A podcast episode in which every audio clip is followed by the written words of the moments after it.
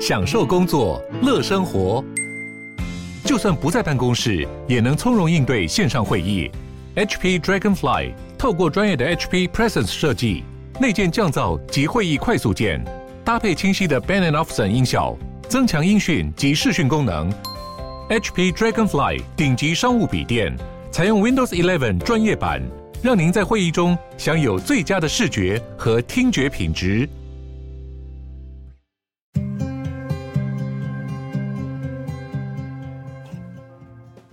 欢迎光临鲨鱼，带你关注那些有流量却没声量的有趣资讯。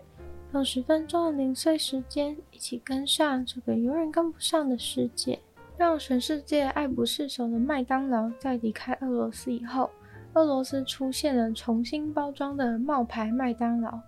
然而，冒牌麦当劳似乎让一些消费者感到非常的不满。一些俄罗斯的民众就在社群媒体上面贴出含有奇怪成分的汉堡和薯条。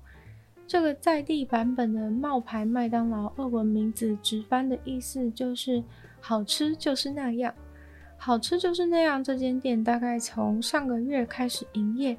但是俄罗斯版本的快乐儿童餐却让俄罗斯消费者感到不太快乐，因为里面似乎有多出来的奇怪成分蛋白质。在照片中可以看到，汉堡中间竟然伸出了昆虫的腿。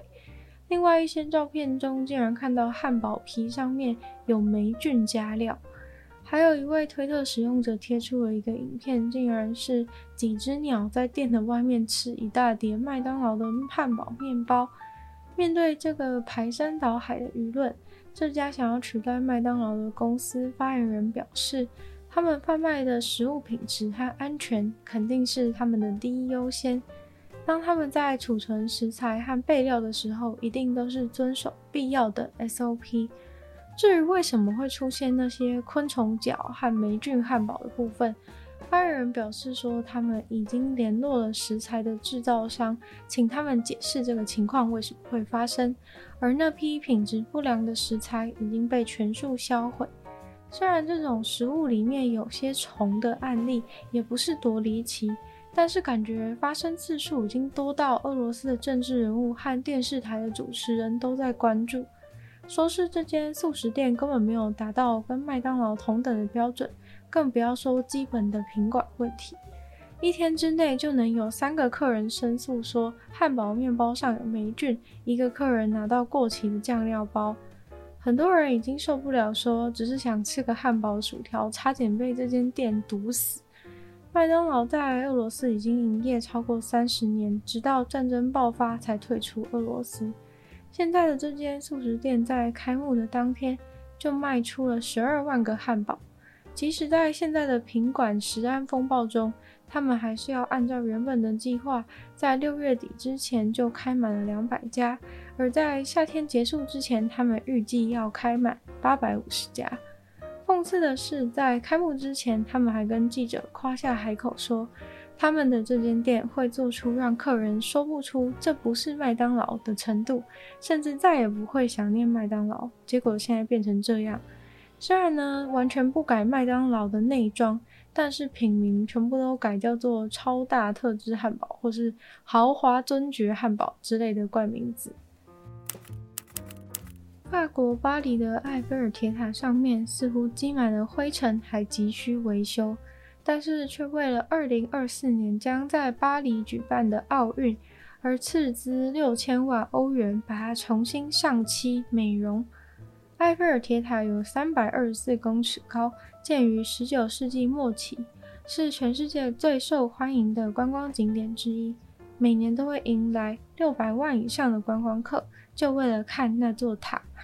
但是来自专家的机密报告却显示出。埃菲尔铁塔的实际状况非常的糟，专家甚至夸张地表示，如果让建造埃菲尔铁塔的建筑师古斯塔夫·埃菲尔来看看现在的埃菲尔铁塔的话，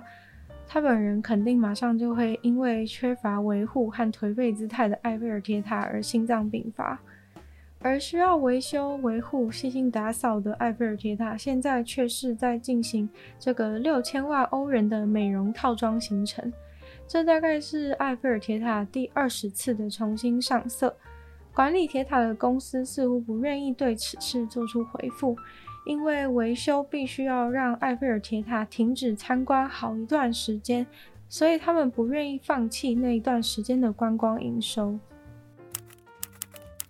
选房子住的时候，很多人都会在乎附近的治安好不好。一个区域犯罪率高不高，到底要怎么观察呢？其实，如果你想要找一个安全的区域居住，最简单的判断方式就是去选一个很多人养狗的区域。在一个研究中，他们发现，在邻居之间的信任感同样高的区域情况下，居住区域内有越多的狗，杀人率、窃盗率都会比其他的区域还要低上许多。原因是因为犯罪者犯罪的时候，当然会挑路上没有人、不容易被发现的地方。但是如果养狗的人很多，就代表会有很多人在路上遛狗，而遛狗的人和狗等于就是在为那个居住区域巡逻。遛狗巡逻的时候，假如看到有可疑人士在勘察这附近的地形，就能够有所警觉，不管是通报啊，或是跟对方对到眼，其实都能够有效的吓阻。社会学家其实一直有一个理论，就是关于居住区域内部互相信任和在地监视对抗犯罪的作用。但是过去一直都想不出什么好方法，让居民为社区提供监视。虽然像是有些地方会有社区守望相助的巡逻，可是固定时间通常就会被犯罪者掌握，所以遛狗似乎是一个非常理想的方式。他们先去搜集了哥伦布这个地方的犯罪资料，再请市调公司去询问犯罪资料记录的年份，当时住在那里的人有没有养狗，最后再使用心理学对于成人信任感的评量标准去评估那些人对于居住区域的信任感。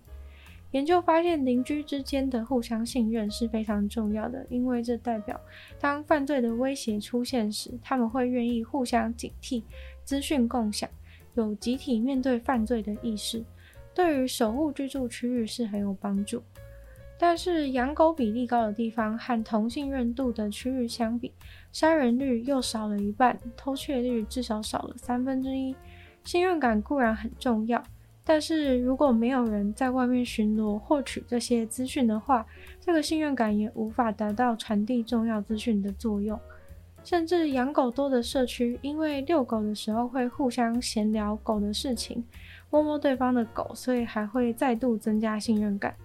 像杀人啊和偷窃这种事情，通常发生在公共区域，就算撇除其他因素，只有狗多这个因素的话，也有帮助。光是狗狗在路上对着怪人乱吠，都对防治犯罪有帮助。另外，关于更精确的犯罪地点分析，也有发现。无论怎样的居住区域，只要那个地方常常有狗经过，犯罪率就会比周围低上许多。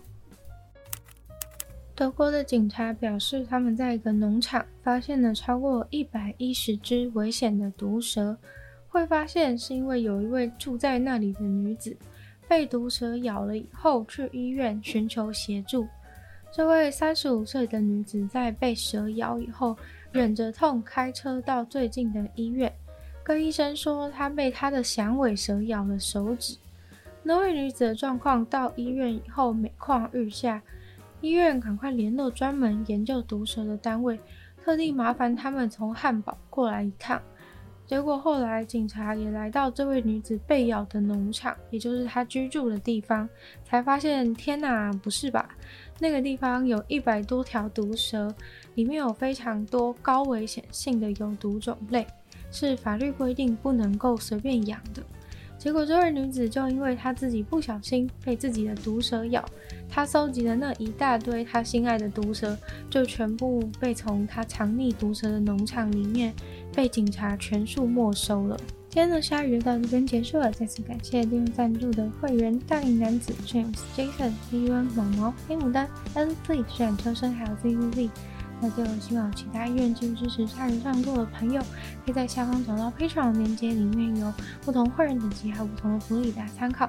喜欢鲨鱼的节目的话呢，也可以多多把这个节目分享出去，更多人知道。或者在 Apple Podcast 帮我留星星、写下评论，对节目的成长很有帮助。那也可以在留言区的地方留言给我，或者是去收听我的另外两个 Podcast，其中一个是女友的纯粹不理性批判，女友时间更长的主题性内容。另外的话是听说动物，就是跟大家分享动物的知识。那也可以去订阅我的 YouTube 频道，追踪我 IG。那就希望鲨鱼可以继续在每周二、四、六跟大家相见。那么下次见喽，拜拜。